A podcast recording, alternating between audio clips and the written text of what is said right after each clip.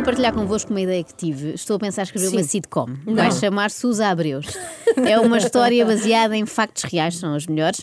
Quem diz factos reais diz entrevistas reais. O Gosha explica. Nós, se bem se lembram, em exclusivo conversámos com o Yannick Jaló. Ele quis falar o- connosco o justamente sobre o Ok. facto de estar a lutar para que pudesse ver as suas filhas.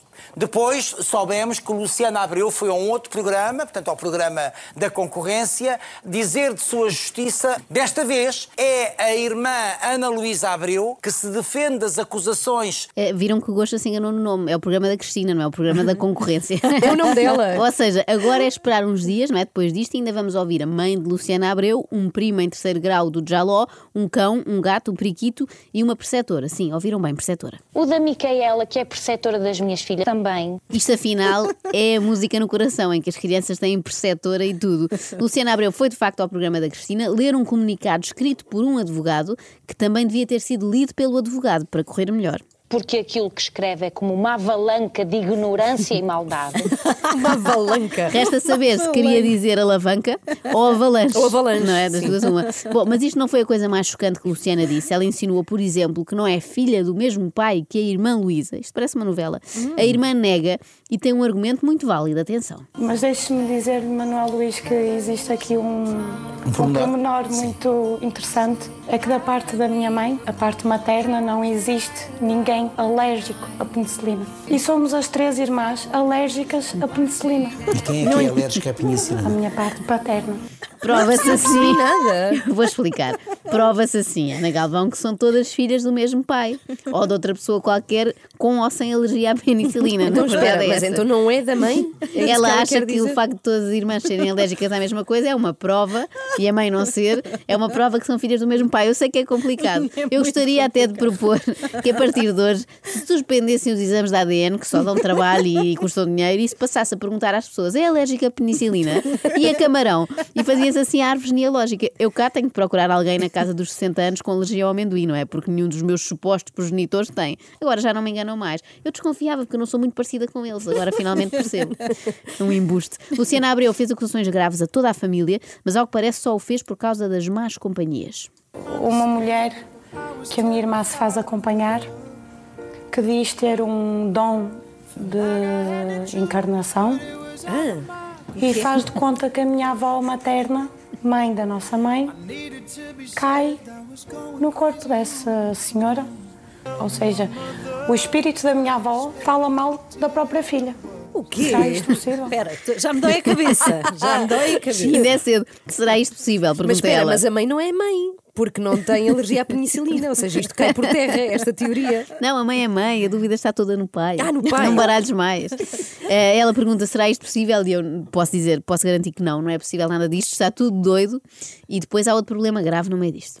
Minha mãe assistiu ao parto da Leoncinha e eu assisti ao parto da Liani.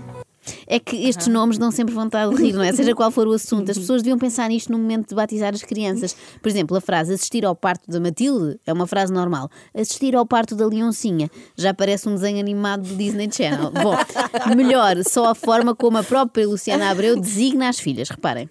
Apenas para aparecer nas revistas, pergunto eu. Utilizando as filhas? As lis não são isco para paparazzis. Lisco. As Lis. Lisco. As Lis. Parece o nome de uma girls band, não é? Já está a pensar no futuro. Mas voltemos ao relato emocionado da tia Luísa quando relembra o dia em que Luciana a expulsou a ela e à mãe lá de casa. a abandonar a casa dela de noite e só depois de adormecer as netas. Ou seja, aquelas meninas acordaram e até hoje não sabem Da avó. da avó. Cadê a vovó? Porquê é que as filhas falam com sotaque brasileiro? Ninguém sabe. Cadê vovó? Cadê vovó? A minha mãe eh, acorda e quer fazer biberões. O quê? Não percebi. Quantas vezes? Quantas vezes e vem-me chamar a dizer que não os encontra? É natural Mas que não é encontra. Vou explicar, Ana Calvão, estás com muitas dúvidas. o quê? Não A mãe, novela. que agora não está com as netas, acorda à meia-da-noite com vontade de fazer biberons. Sempre que quiser, minha senhora, dou-lhe a morada, é só combinarmos, passa lá em casa. É que eu acordo todos os dias, invariavelmente, sem vontade de fazer biberons. E tenho que fazer. É sempre triste quando as famílias se zangam, a verdade é esta. Sobretudo para as crianças que deixam de fazer atividades giras como esta. Eu até, até deixava, eh, fazia força com a Leonce e a Liani. Desenhassem com lápis nos pés. Nunca se sabe o talento, não é? Claro. Temos muitas pessoas que desenham lindos postais com. Havia um filme sobre isso, não é, meu querido pé esquerdo? Por favor. Oh, Luísa, não sei como é que é de explicar isto, mas essas pessoas que pintam postais com os pés, que eu também recebi em casa, é só porque infelizmente não têm. Não têm braços, não é? Porque lhes dá mais jeito.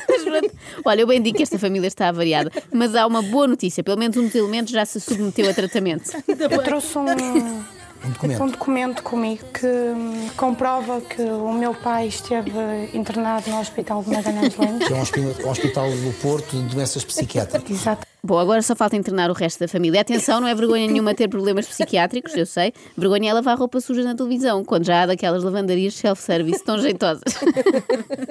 Força, continua, Joana. Ao menos cada um se enfiasse numa camisa de forças para afundar estas entrevistas. Sim, queremos muito isso. Luísa, apetece-lhe dizer alguma coisa à sua irmã? Que chega. Quer dizer para a câmara? É, é como se estivesse a olhar nos olhos a sua irmã. Não, não é como se estivesse a olhar nos olhos. Se quiser olhar nos olhos, é fácil, liga-lhe, marcam um café e escusam de estar em direto na televisão, por favor. Acorde com a Joana, a Ana e a Carla. Às três da manhã. Na Renascença.